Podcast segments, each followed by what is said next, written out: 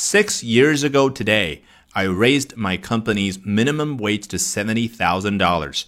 Fox News called me a socialist whose employees would be on breadlines. Since then, our revenue tripled.